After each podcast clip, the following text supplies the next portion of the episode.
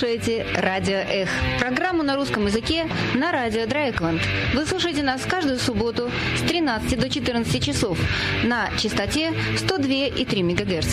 Sie hören Radio Ech, das russische Programm in Radio Dreieckland. Sie hören uns jeden Samstag zwischen 13 und 14 Uhr.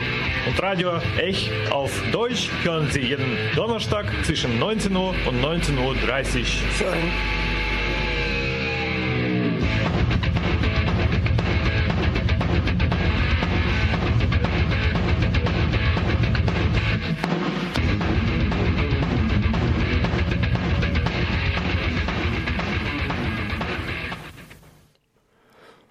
Добрый день, дорогие радиослушатели, или доброе время суток, если вы нас слушаете э, в подкасте. Э, даже доброе время, э, время суток, если вы нас слушаете live в интернете, но не из нашей часовой зоны, а именно где-нибудь вот в, на всех просторах нашей земно, нашего земного шара. С вами сегодня Дима, и на улице сентябрь, хотя вот сейчас сегодня у нас не очень заметно, все-таки солнце, тепло, но а, все же осень наступила, и дети уже пошли в школу, точнее, это, конечно, в России, в постсоветском пространстве дети уже пошли в школу, и, конечно, настало время как раз снова поволноваться за их а, здоровье и настроение, за их развитие, не мешает ли что-то им стать хорошими русскими детьми и людьми. Ну и, конечно же, как и полагается, вот 3 сентября э, РИА Новости, э, информационное агентство, э, выпустило статью длинный, такой длинную статью с таким журналистским расследованием о новой опасности для развития несовершеннолетних, ну, то есть по-простому подростков, которых почему-то постоянно называют детьми. И новая опасность, конечно, откуда она приходит? Ну, все уже вроде бы было, теперь она исходит, ну, конечно же, из интернета, понятное дело, с этим ничего не поменялось. И, конечно же, из социальных сетей они все равно остаются, хотя уже сегодня э, почти все родители сидят в одноклассниках, то есть тоже в социальной сети. Все равно э, социальные сети остаются таким вот каким-то вот э, страх, э, страшным местом, куда дети заходят и, тер, и теряются из-под контроля родителей. Э, конечно, дети, в отличие от родителей, находятся не в, не в одноклассниках обычно, а в ВКонтакте. И вот, собственно, этим примерно и пугают, что ВКонтакте есть снова группы, которые э, нацелены на несовершеннолетних детей, ну и точнее, по сути, подростков, и которые э, уже снова их притягивают и склоняют к страшным вещам, а именно к суициду, к самоубийству, к отчуждению от, от э, семьи, от родителей и э, даже к гомосексуализму. Э, да, кто э, не слышал еще доселе о проблеме о том, что Э, дети, подрастая и вступая в подростковый возраст, любят так отчуждаться от родителей. Э, для того это может звучать, звучать более-менее э, убедительно. На самом деле, конечно, понятно из всех описаний, которые там приводятся в этой статье, все случаи, в которых дети как-то вот склоняются к замкнутости в себе, а, или даже вот э, начинают рисовать какие-то картинки с э, фигурами, которые наносят себе вред, то есть там режут себе руки или прочее. А все эти описания прекрасно совпадают с э, тинейджерским или таким подростковым опытом многих таких вот Э, людей, которые вот в этом возрасте были, чувствовали себя э, непонятыми. И э, да, не очень хорошо ладили с семьей. Ну, довольно-таки частое явление на самом деле. Вот. Ну и кроме того, семьи-то ведь у нас тоже не, не самые лучшие, и э, воспитание детей тоже не очень отличается э, чувствительностью и э, поддержкой э, личных детей во всех их начинаниях, даже если это какие-то вот непонятные вещи. Вот. Что же теперь у нас происходит? Этих групп, в этих группах э, склоняют детей, конечно, к суициду. Какими методами? Методами, э, методами аниме. Аниме — это, конечно, эти вот известные японские мультфильмы, э, стиль мультфильмов, э, который уже в, э, в постсоветском пространстве известен, ну, лет, боже, чтобы не соврать, уже почти 30 лет.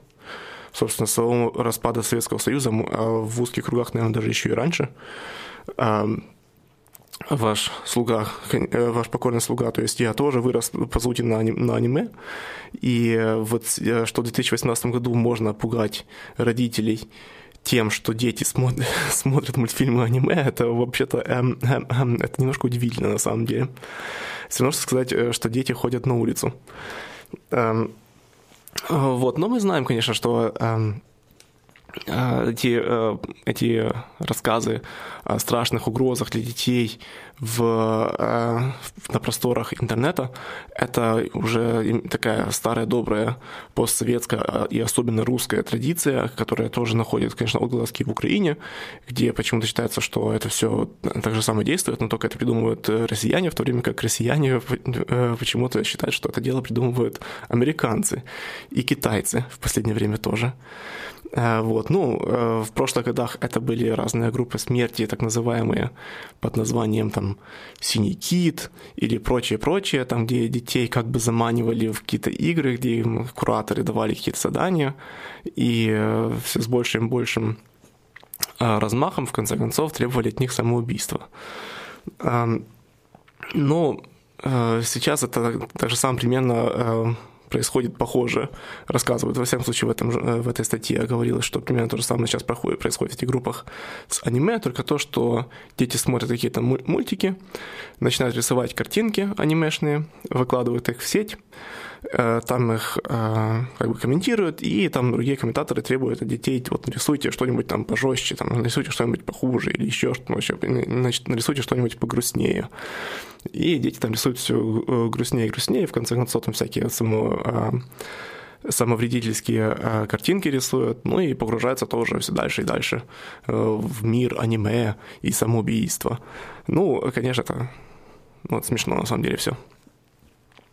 Также самые были смешные рассказы о группах э, о синем ките, как будто бы они угрожают э, жизни э, подростков. На самом деле случаев, где бы какие-то подростки покончили жизнь самоубийством из-за какой-то игры, ну, ну их нет просто. Хотя их искали и в Украине, их искали в России, их нигде не нашли. Хотя людей, нескольких, нескольких людей таки засудили за то, что склоняли подростков к смерти. А, но а, в России дело с этим обстоит особенно плохо. Потом, почему? Потому что в 2012 году был принят закон о защите детей от э, информации, вредящей их э, здоровью и развитию.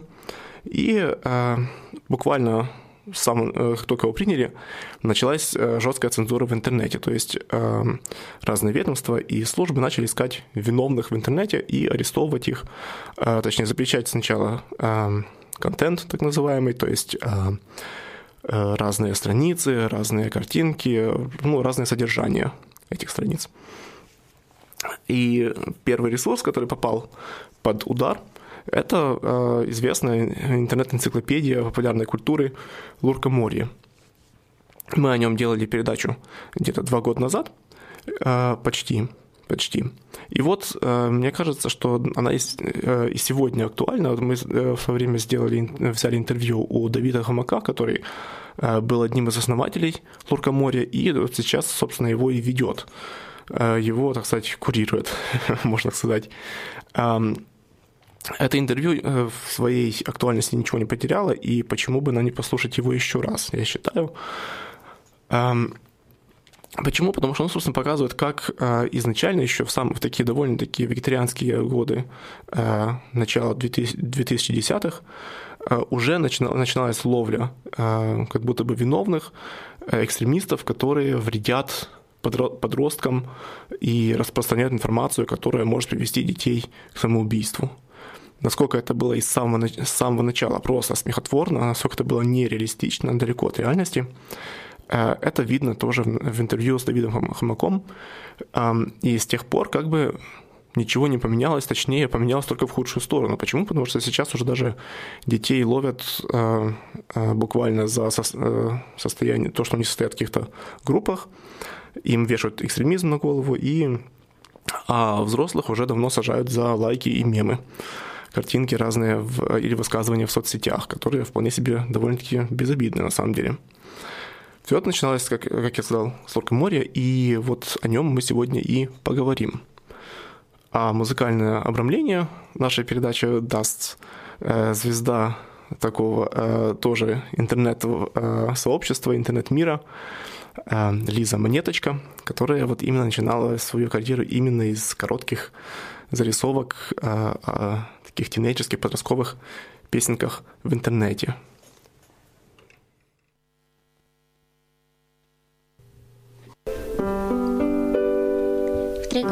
Подписан был на группу позитив.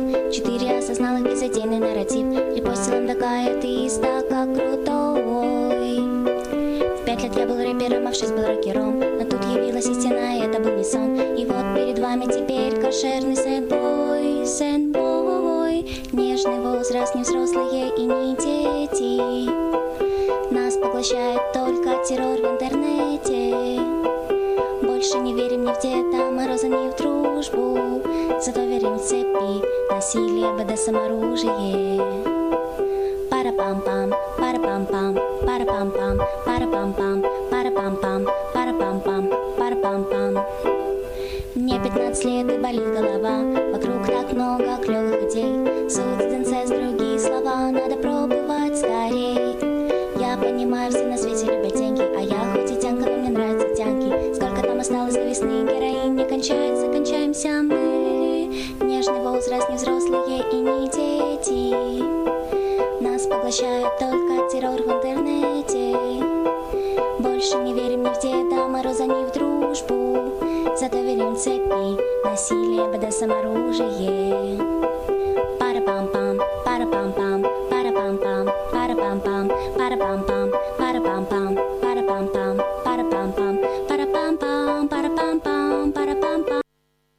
Скажи, пожалуйста, когда у вас появилась идея для Лоркоморья и откуда, собственно, откуда она выросла? И почему, собственно, вы взяли вот название и формат Лоркоморья? Она много от, откуда взялась. Название позаимствовано у американского сайта, который описывал тогдашние всякие субкультуры, имиджборды и все такое. Идея у нас бралась давно из разных источников. Это команда из нескольких людей, из нескольких совершенно разных источников. Собственно, основали два человека, немецкий иммигрант и его какой-то приятель из э, по-моему, Нижнего Новгорода, с одной стороны. С другой стороны, вот мы, ребята, которые занимались всякими интересными субкультурными интернет-проектами в России, и, собственно, я, который свел этих людей воедино. А мы с чуваками ходили и как-то пытались сделать русскую Википедию более культурной. То есть мы пытались принести туда знания о том, что в России вообще, помимо того, что какая-то существует высокая культура, то есть признанная культура, есть еще много чего происходящего в интернете, бурно развивающегося. То есть вот после многих десятилетий изоляции в России начала развиваться борная культура. Причем такая, не то что даже низовая, а независимая культура. Дело все в том, что русская культура, она очень строго иерархичная. Это наследие как минимум, как минимум советской эпохи. И русская Википедия, она вобрала в себя весь этот стиль. И ты когда пытался что-то там написать про, допустим, про тот же ЖЖ, про каких-то там героев ЖЖ, про людей, которые там с огромной аудиторией как-то влияли на уже явно на культуру, на что-то такое, тебе говорили, нет, нет, нет, нет, стой, все, уйди отсюда, больше ничего. Не надо про это писать. Это неинтересно никому. Это значит ваши интернетовские разборки. Писать надо либо про то, что есть в англоязычной Википедии, давайте переводить оттуда, либо, значит, не надо писать вообще. Либо принесите, значит, справку из там, бумажного журнала. Мне было очень смешно, потому что я с 98 -го года писал бумажные журналы про компьютеры, про бурно развивающуюся вот всю эту индустрию. Поэтому как, как делаются эти журналы, я прекрасно знал, напечатать было несложно. Но типа благоговение перед бумагой, вот оно такое было у Википедии. И нас, в конце концов, из Википедии выгнали за, за то, что мы пытались писать про несерьезные, по их мнению, вещи. То есть, действительно, прямо вот закрыли аккаунты? Ну, не закрыли аккаунт, мы с ними долго ругались, и нашу там вот всю эту тусовочку прогнали. То есть в англоязычной Википедии можно писать про всякие «Звездные войны» и про там, преломление массовой культуры, там, про Стартрек, про что такое. А в русской Википедии, видите ли, нельзя, потому что, значит, берите и переводите, значит, статью про Стартрек, как все делают. А мы хотим написать про то, как в России, про российские там аниме-фан-клубы, про российский косплей. Про это нельзя, потому что, значит, про это нету статьи на английском языке. То есть именно вот э, русский взгляд на поп-культуру и на русскую, собственно, субкультуру, он как-то совершенно не поддерживался в Википедии, и поэтому вам пришлось разрабатывать совершенно новый ресурс. Да, а я, соответственно, вот, ну, лично я с 96 -го года, там, с конца школы, общался и, там, и с российскими фантастами, и с какими-то там другими субкультурами, с этой анимешной культурой. Там мой брат был активен довольно в анимешной этой культуре. Они притаскивали, переписывали с диска на диск все это аниме, пытались как-то поднять культуру комиксов в России. Ничего не получилось у людей, но, значит, я в этом всем участвовал, я видел, что очень много культур зарождается просто из ничего, просто потому что подняли железный занавес, и вся эта культура хлынула, и все, кто знал английский язык, все, там, народ учил японский язык, народ учил всякие языки, все пытались во что-то вот в это влезть, как-то этим заниматься, и, значит, надо было как-то это все осваивать, то есть помогать людям переводить, помогать людям в этом всем ориентироваться, я говорю, все эти журналы вырастали как на дрожжах. Все это вот происходило и происходило. То есть людям надо было помочь справиться с э, валом этой культуры. И, собственно, я все время где-то рядом с этой культурой стоял.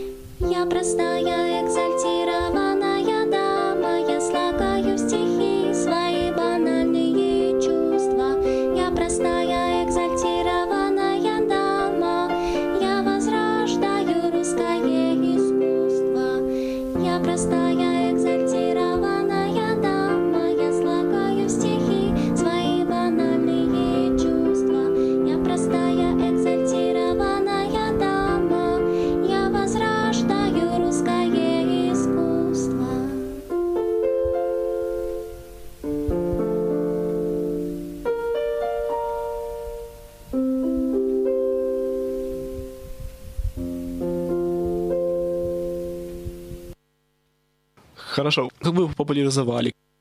Тут есть такая история. Э, к тому моменту, как мы сделали этот сайт, в России был очень популярен сайт bashorg.ru. Это сайт со смешными цитатами из интернета. Это клон американского сайта с цитатами из интернет-чата. Мои друзья его сделали. Я тогда был участником этого сайта. Это был дико популярный сайт. Он помогал вообще делать интернет в России более таким домашним, более простым и понятным. Это был один из, один из самых популярных молодежных сайтов России. Это был наш сайт.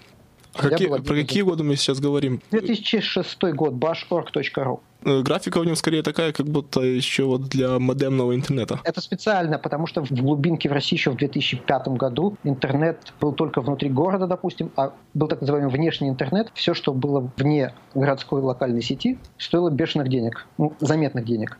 И многие, значит, выходили наружу прямо вот там, считая каждую копейку. А наш сайт, во-первых, многие там закачивали с утра, админы этого там, вот, городской этой сети. Ну и плюс он стоил какие-то копейки совершенно, потому что на него зайти он текстовый весь.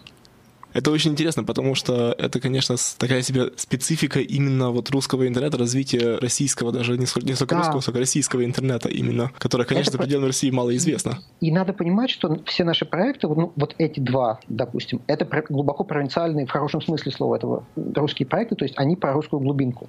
А несмотря на то, что я, например, всю жизнь прожил в Москве, остальные наши участники, вот Башорка, ну и Лурка там, это вся Россия. Штаб-квартира была у нас в Ростове-на-Дону. Э, один из основателей Башор был из Уфы, Ну, то есть это огромный разброс, конечно. Ну и другие города. Вот. И у нас был супер популярный сайт Башорг, он прям был дичайше популярен. И поэтому, когда ребята совершенно независимо сделали Лурк, мне оставалось только свести их с ребятами из Башорга, которые тоже хотели сделать Лурк. И они зарегистрировали второй домен. То есть было зарегистрировано с разницей в неделю два домена. Луркмор и Луркмоар.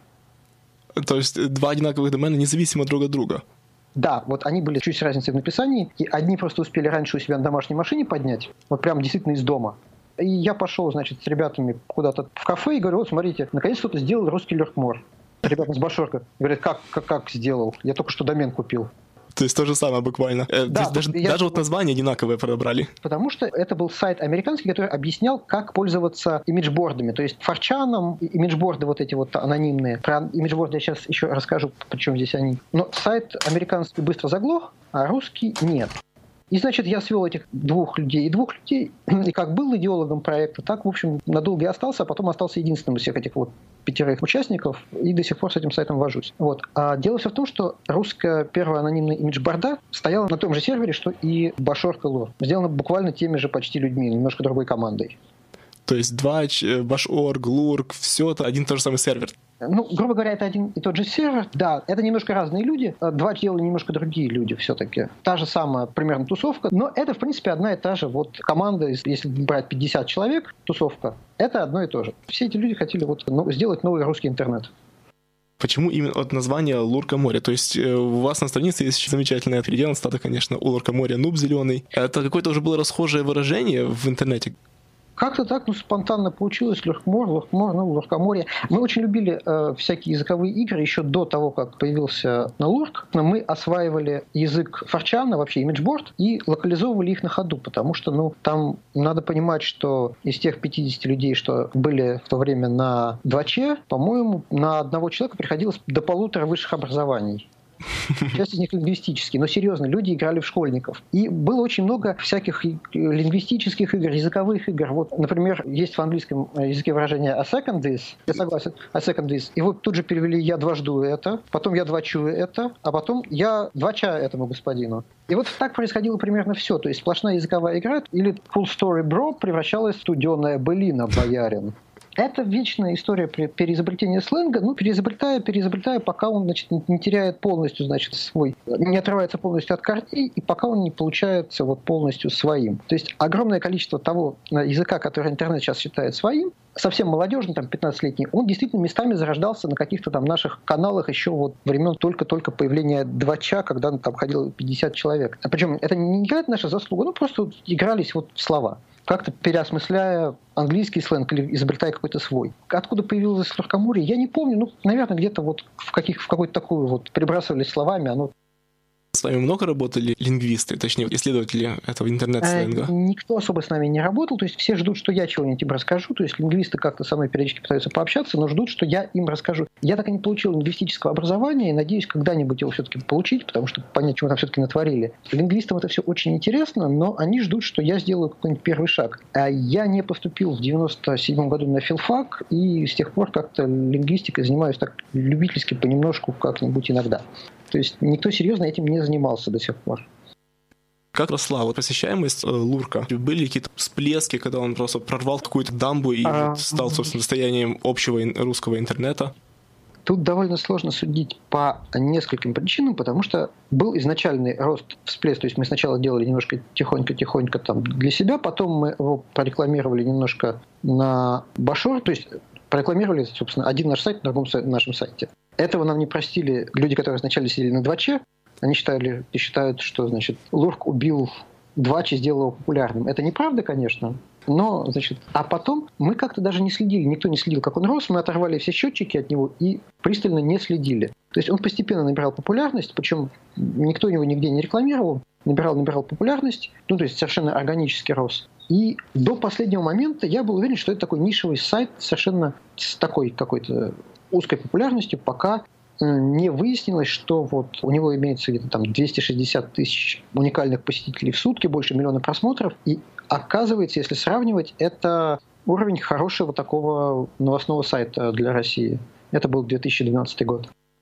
Это вы установили счетчик и обнаружили нет, это? Нет, я иногда смотрел в счетчик, но мне не с чем было сравнивать. Я потом ретроспективно уже установил, что на самом деле это посещаемость там ну, типа вот лента.ру, ну, у нее там, допустим, 300-330 тысяч в сутки. Ну, сравнимые совершенно показатели.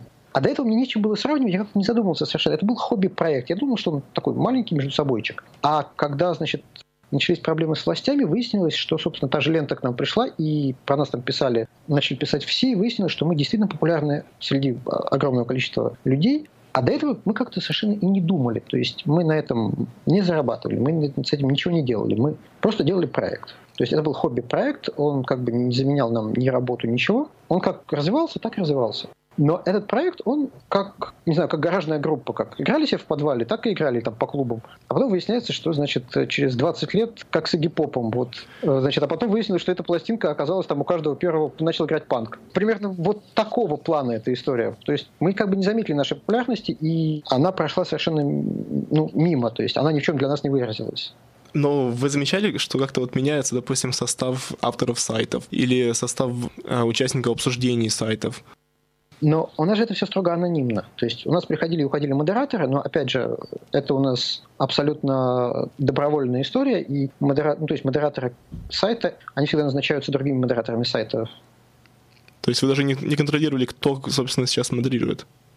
Ну, а я назначаю э, модераторов сайта из числа рекомендованных другими модераторами, и они берут на себя всю ответственность. Это абсолютно анархическая структура, бесформенная. То есть, конечно, я не, не контролирую этого всего.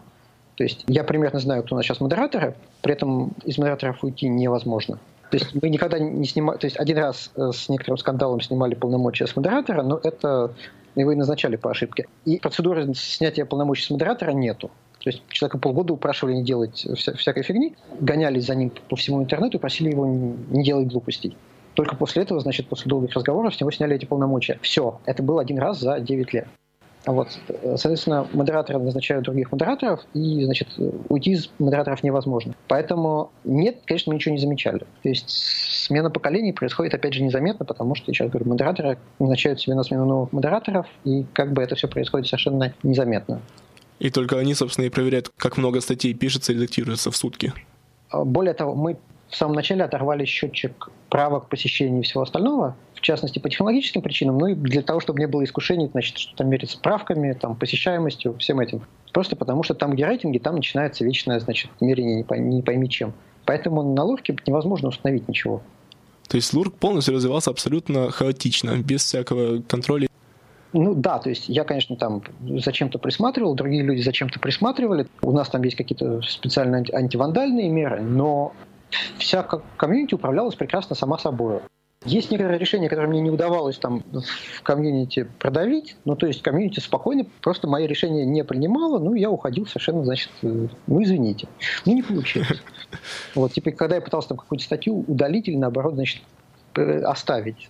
Вот. И ну, это принцип, что статья, которая выдержала некоторый инкубационный период, с ресурса не удаляется никогда вообще.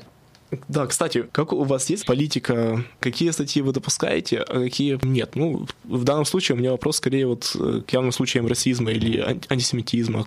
Дело все в том, что когда это все начиналось, мы были за полную свободу слова, насколько она вот возможна на имиджбордах, ну, такой американский формат свободы слова, скажем так. То есть оно не имеет никакого отношения к моим личным там, пристрастиям. Ну, сам, то есть, да, возможно, любые проявления там, а, ксенофобии, расизма и чего угодно, пока это не ведет к непосредственно там, травле, публикации личных данных, э, призывам к непосредственно пойти к кому-нибудь в Facebook или домой и продолжить начатое. Потому что слова — это слова. К сожалению, это правило периодически нарушалось, но все эти личные данные мы при первой же возможности, то есть как, как только мы это замечаем, это удаляем. Надо понимать, что русский интернет развивался очень своеобразным образом. Никакой полиции, никакого ничего там не было, поэтому единственный способ как-то повлиять на какого-то там достаточно неприятного человека, это действительно был деанонимизировать его и просто пригрозить ему не то что публикацией личных данных, а публикацией его подвигов, например, в том числе на Лурке. То есть Лурк выступал некоторым сдерживающим фактором. Своим, своеобразным таким вот э, общественным судом русского интернета. Да, мне эта идея очень не нравилась, но, но никаких других факторов не было. При этом надо понимать, что, опять же, все мои личные данные на сайте все это время были. И мне постоянно звонили со всякими там угрозами. Там. В России в этом случае жаловаться в полицию бесполезно. Я, в общем, не жаловался. Просто мне приходилось разговаривать и с сумасшедшими, и с реальными чуваками, которые обещали мне переломать ноги. За что? Все ну, за то, что на сайте написано. Если вы не удалите статью немедленно, то, значит, у вас будут проблемы. Но это вопрос выбранной э, как бы стратегии. В вопросах ксенофобии это вопрос сатиры. Э, в этом месте американский подход к свободе слова плюс, скажем так, не ради э, ксенофобии, а скорее вариант Шарли Эбдо. То есть, если это сатира, то она остается. Если это просто ради того, чтобы кого-нибудь оскорбить, ну, оно обычно и не оставалось, потому что за порядком там следило все-таки комьюнити. То есть были какие-то общепризнанные мерки, скажем, ну, какие-то стандарты, которые как-то не обсуждались особенно, которые просто более-менее сами устанавливались сами собой? Ну, они и есть. То есть они есть в таком виде, чтобы шокировать... Ну, то есть это, это стандарт примерно Шарли Эбдо. Ну, то есть он мыслился так, чтобы шокировать любого неподготовленного читателя. То есть он должен был обижать всех, там, не знаю, старше 35, может быть. Это хорошо было заметно. Мне как-то кидали там ссылку, например, на форум каких-то родноверов, каких-то там около фашистского толка российских. Им там кинули ссылку на статью про вот родноверов. Первые четыре комментария, что же они такое про нас пишут, и, значит, опять же, найти меня и переломать ноги. А потом они находят статьи про, про православных, про мусульман, про всех остальных, и дальше обмениваются ссылками, очень ржут. Ладно, типа, очень хороший сайт. Ну, про нас, конечно, фигня написана, но очень хороший сайт. Потому что про всех написана одинаковая сатира. Это сатирический сайт все-таки. Ну, потому что всем достается одинаково. То есть всем достается поровну. Это сатира. Вот в таких вот вещах. Помимо того, что это достаточно точный сайт в том плане, что у нас один из главных принципов факты больше, чем лузы. То есть факты не должны искажаться даже в угоду сатире. Хотя, конечно, это правило не всегда соблюдается, но оно есть. При этом это сатирический сайт в том плане, что всем достается одинаково. Хорошо, но а как вы определяете явные случаи расизма? Где грань? Я не могу ее определить. Я не считаю возможным вообще вмешиваться в редакционную политику. Ну, считаю в совсем экстремальных случаях. Но чем меньше я это делаю, тем лучше. Просто да. удивительно, что все-таки это срабатывает. Лурк — это порождение анонимных имиджборд. Это началось в Японии, движение, движение анонимных имиджборд, то есть это тот же самый форум, но там модераторы следят, чтобы совсем уж не было адского, ну, то есть спама, совсем и всего остального. И там все сообщения не подписанные. То есть ты споришь с такими же анонимными. И вот Лурк — это порождение вот этой субкультуры изначально. И на Лурке все почти правки анонимны. И все равно срабатывает. Именно что...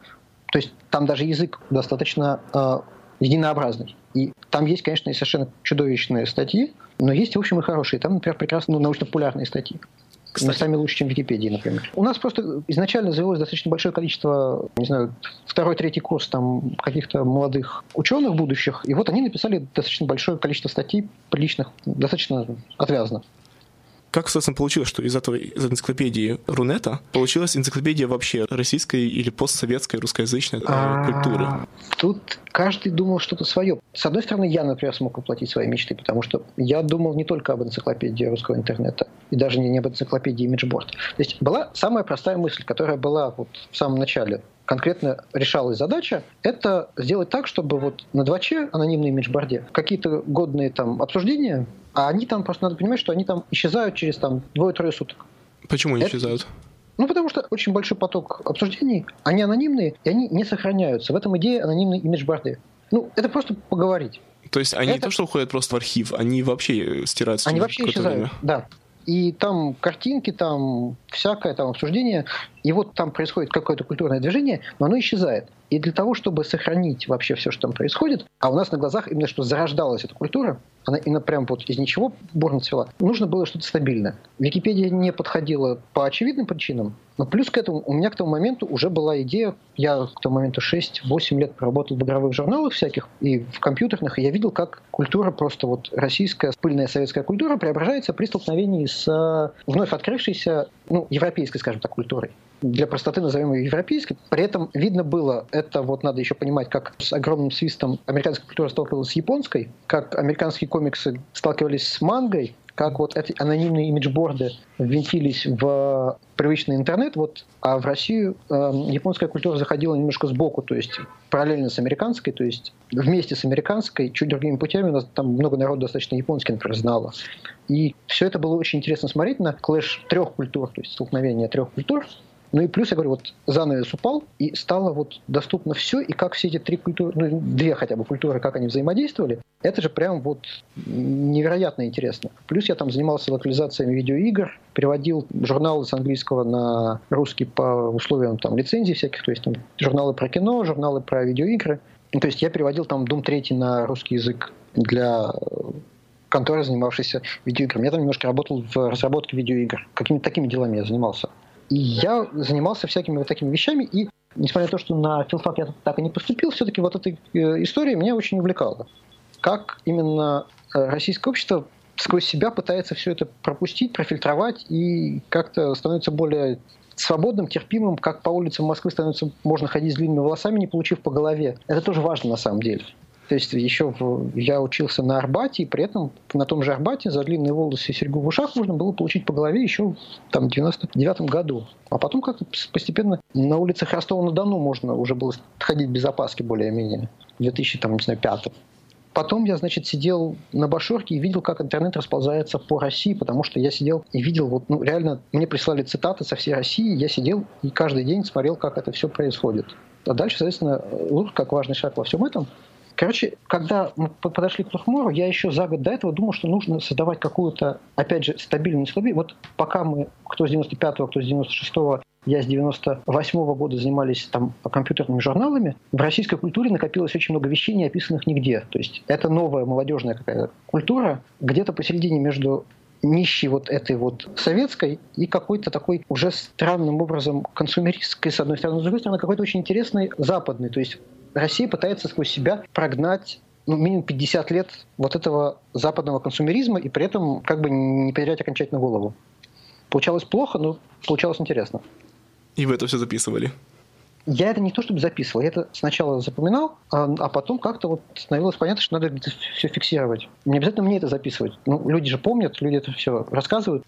Мы, например, потеряли так, так русских фантастов, которые не выдержали испытания эпохой и превратились все в какое-то патриотическое вот это вот, ну, перское. И стало понятно, что не обязательно мне самому это все записывать. Можно просто собрать людей, которые вот тебе помогут записать. Главное сесть и выслушать. Или сказать, на, чувак, пиши, я отредактирую. А вот тебя, не, э, тебя и, собственно, ваша команда не удивила, что темы для статей стали меняться в какой-то момент, то есть они э, стали охватывать все больше и больше уже не столько интернет-культуры, сколько уже и вообще, собственно, происходящего вокруг. Это был важный момент, на самом деле, в нашей истории, потому что мы в какой-то момент сели и стали понимать, что люди хотят не только описывать вот интернет. Интернет мы описали в первом приближении, ну, то, то есть тот популярный, и там двач кончился для нас, и как-то вот форумы кончились. А мы сидели с тогдашней нашей командой, и мы подумали, подумали, решили, что вообще это правильно, что давайте описывать жизнь вокруг нас и вообще вот то, как жизнь сталкивается с интернетом и вообще то, что вокруг нас происходит, например, там, про фильмы нашего детства, про книги нашего детства. Именно то, что мне было интересно, и оказывается не только мне, то, как, то, как советская культура, российская культура столкнулась с западной, я бы сказал. Для меня это то, как пал железный занавес. Лурк описывает именно этот стык эпох. То есть там очень много там про видеосалоны, про кино 80-х, там, про то, как кино «Терминатор» пришло на смену кино про электроника. Это, ну, это наше детство, это наша там юность. А Лурк, он очень много про это описывает. То есть людям захотелось это описать, и почему должны их останавливать?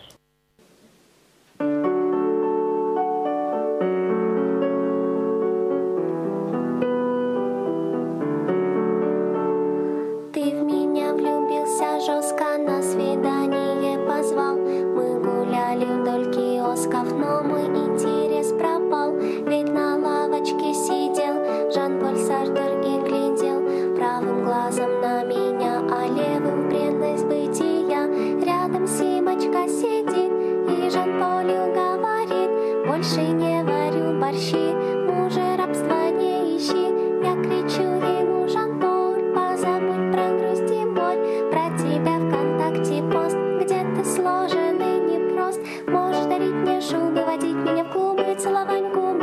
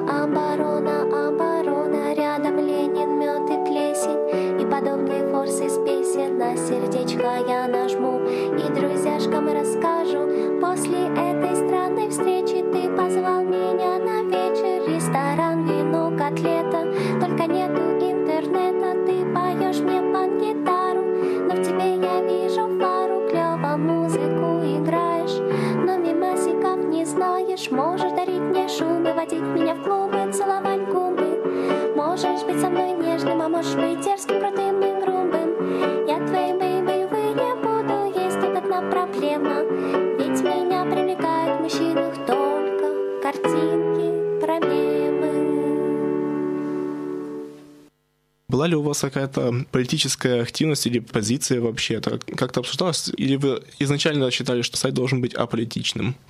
Для России это все сложно, но у меня такая непонятным образом монархическая позиция, то есть последовательно, но у кого какая? Вообще в России это было не принято обсуждать, просто как-то не принято до 2011 года. А к 2011 году я остался на сайте один, и обсуждать стало, стало не с кем. А до 2010 у людей были самые разные позиции, в общем-то, политические, но я настаивал на тотальной вот свободе слова и что мы ничего не удаляем, кроме как по решению суда.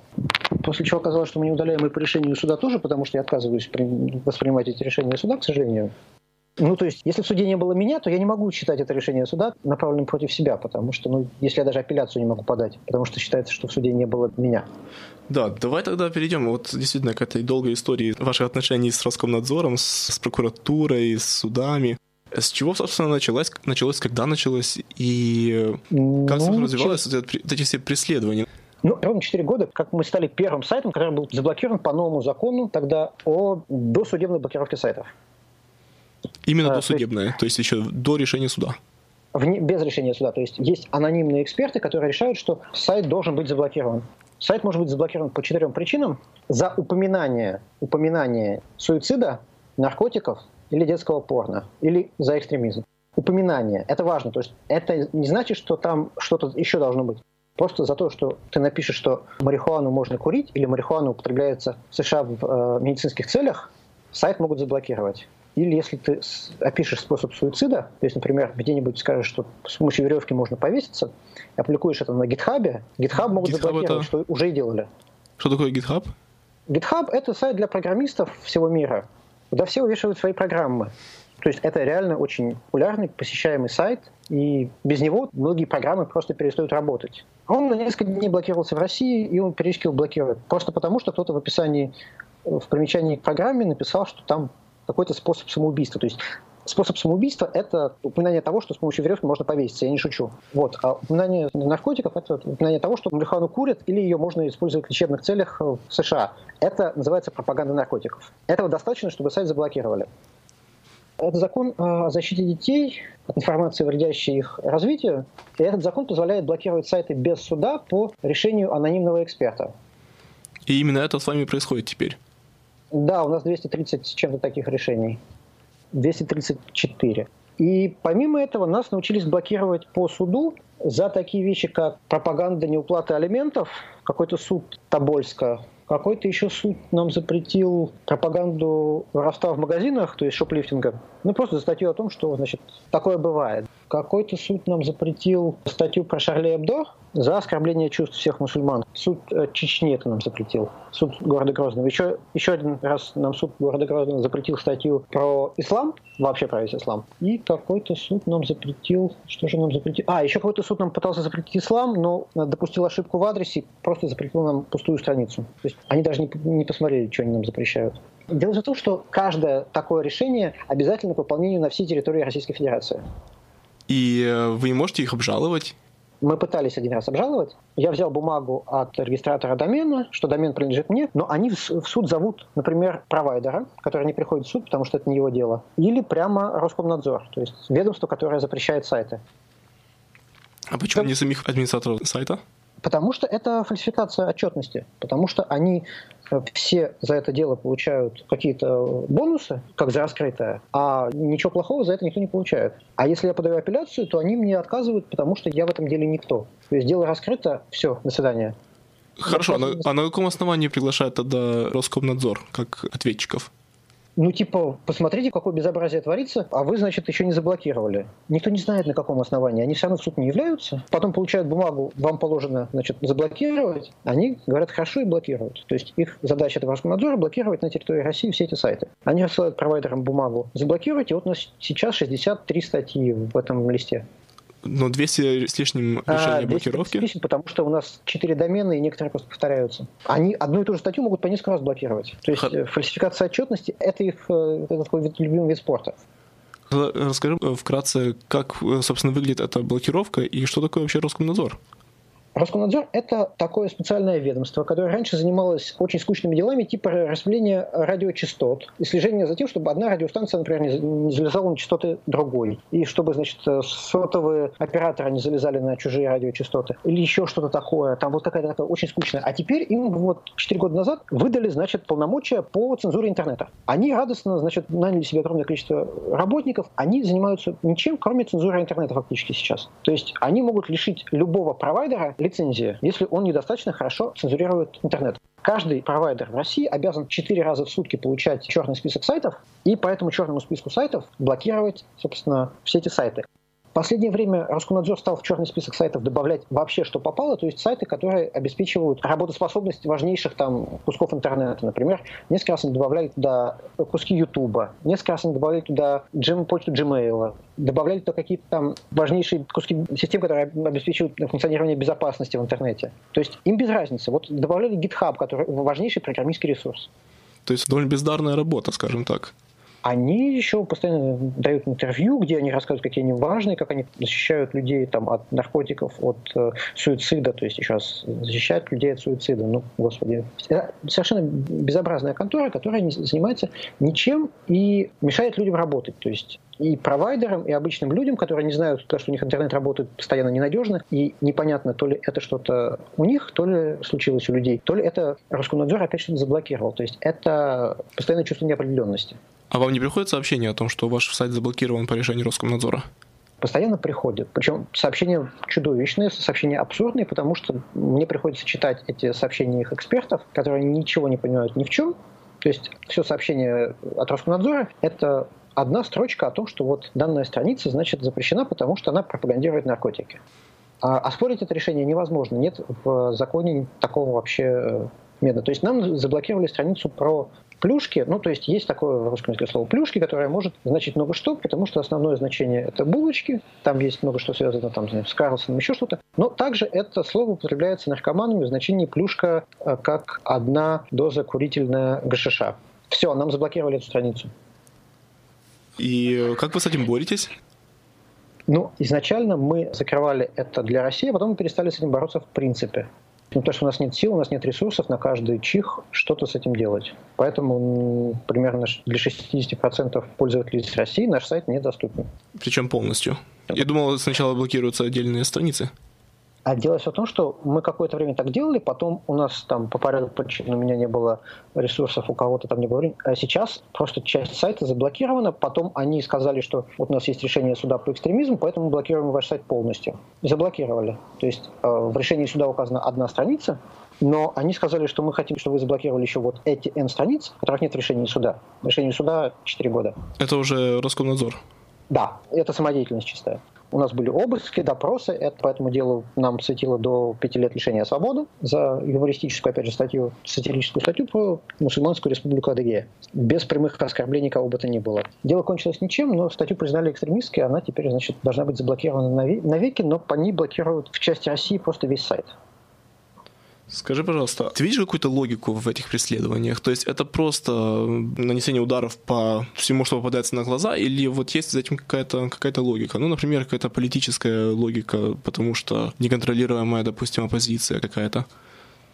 Ну, логика здесь есть разве в том смысле, что мы всегда были очень сильно на виду и сильно неконтролируемы, и при этом не принадлежали никому. Поэтому нам все, все время в первую очередь доставалось. Во-вторых, все неконтролируемое в России должно просто умереть, потому что в России сейчас, по последним подсчетам, 75% экономики государственная это логика внутренняя, то есть она никак никем не проговаривается, но это внутренняя логика происходящего. Все должно принадлежать государству или не существовать а мы какие-то дофига независимые, и мы как-то всем мешаем. То есть в России все должно, весь интернет считается, должен принадлежать государству, потому что придумали себе тоже всякого. То есть э, вот нет никаких преследований, например, последствий болотного дела там, или демонстраций каких-то? Или потому что вот у вас появились э, статьи в поддержку украинской стороны во время войны вот сейчас на востоке Украины? Нет, мы просто слишком заметны, и по нам просто эта машина едет особенно хорошо, потому что ну, нас было много, мы были заметными, и нас не жалко, типа, то есть, потому что за нас точно никто не вступится. Поэтому нам выписывались в каких, в безумных количествах эти предписания, плюс мы еще над ними очень долго издевались, потому что, ну, они же действительно ничего не могли первые два года. То есть мы над ними долго-долго издевались, потому что, ну, ну а что они нам сделают? Потом они нас э, нашли повод, то есть когда у них вообще не осталось никаких сдержек, то есть они боялись как-то слишком резко выступить, потом они перестали, перестали бояться и просто заблокировали по совершенно надуманному предлогу. То есть вот сказали удалить статью и все ее версии, все ее, значит, э, ревизии, все это самое, удалите, пожалуйста, эту статью отовсюду, иначе мы вас заблокируем полностью. Мы спросили, отдайте, пожалуйста, нам документ, на основании которого. Они молча заблокировали весь сайт. Просто так? Ну вот просто, потому что нет никакого документа, на основании которого они могут так сделать. То есть нет это... решения суда. Ну вот так работает вот в России сейчас все.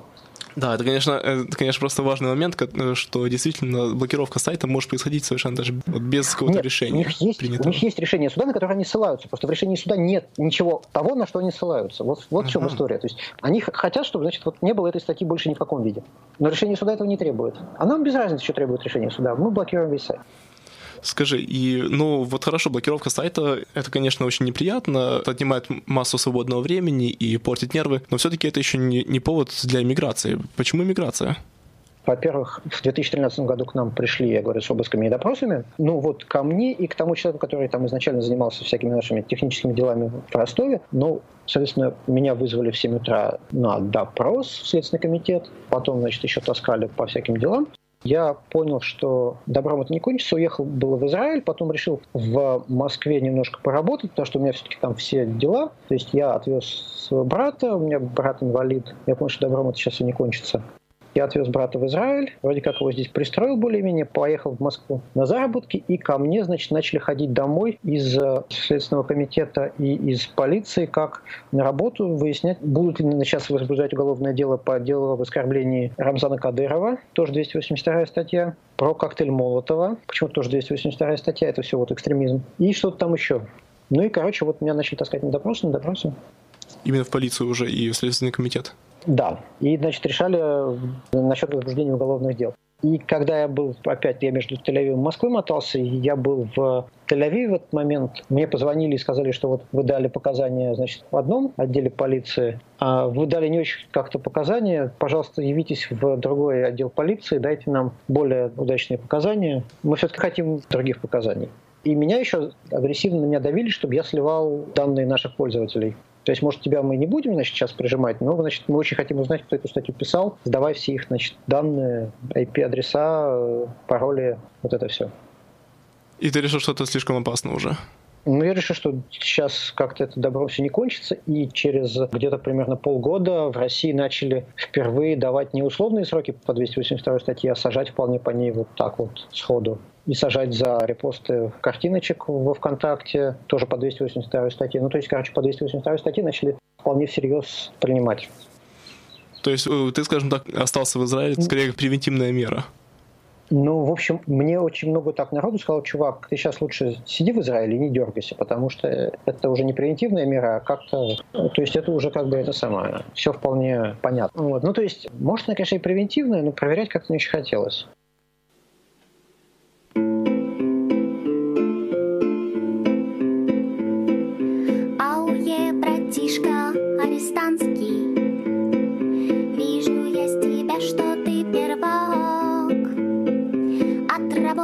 Каторжанская Теряю вид жиганский. Дай хоть расскажу тебе, чё да как. Не педофилы здесь сидят и не убийцы. И даже гопников тут сроду не найти. Мы анонимусы, скрывающие похожие в сети. Козырный туз спасал меня на зоне. Устав един и даже в мире соцсетей мой инстаграм закрыт для чинаря в законе. Менту сердечко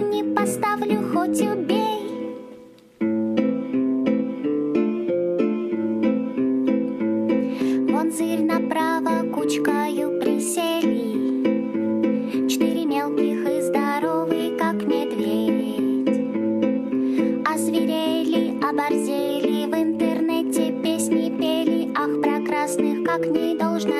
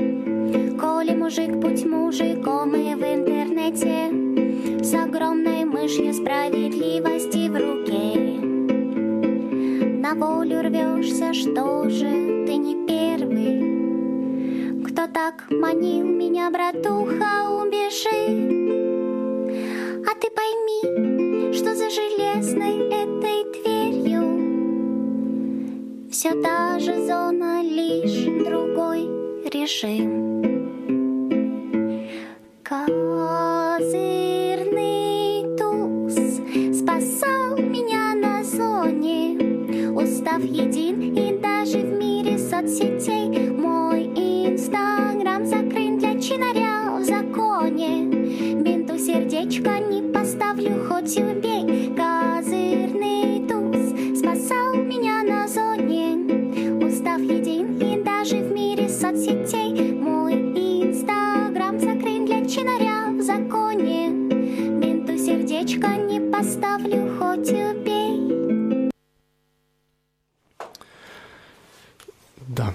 вот мы сегодня поговорили с, э, услышали интервью с Давидом Хамаком, основателем, одним из основателей Луркоморья, э, великолепной русской энциклопедии, энциклопедии русского интернета.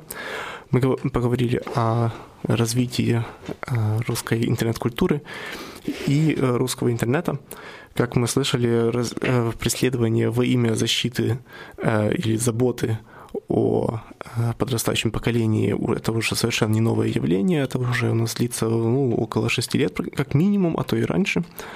Ну и э, поэтому э, последняя волна, на этот раз уже а- аниме, это, собственно, лишь очередной этап, не более. Но будем надеяться, что это недолго будет длиться. А Лурку пожелаем замечательных дальше, дальше замечательного развития.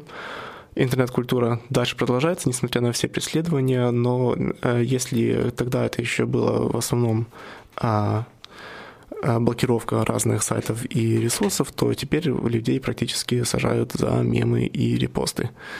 То есть дела стали хуже, и истерика уже распространяется даже на такие совершенно безобидные вещи, как аниме, о которых, как мы слышали, дело было, собственно, уже, ну, тоже всегда практически. Они тоже существовали практически всегда, с самого начала интернета. То, что сейчас похватились, это немножко поздновато. Э, Но на этом мы, э, наверное, закончим нашу передачу. Время подходит к концу. Наши э, коллеги из португальской редакции уже в студии. А С вами сегодня был Дима. И да, на улице прекрасная погода. Наслаждайтесь ней. До следующих передач.